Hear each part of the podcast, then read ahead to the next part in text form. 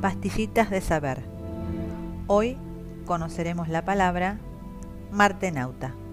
En las noticias, para referirse a la expedición virtual por el planeta Marte, se utiliza la voz marsonauta, que es un calco del inglés marsonaut, formado por Marte y nauta, por analogía con las palabras astronauta y cosmonauta.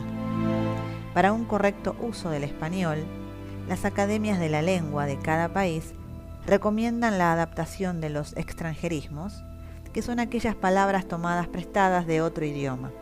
Por ello, es preferible el uso de la voz martenauta en lugar de marsonauta para referirse a los proyectos vinculados a la exploración del planeta Marte.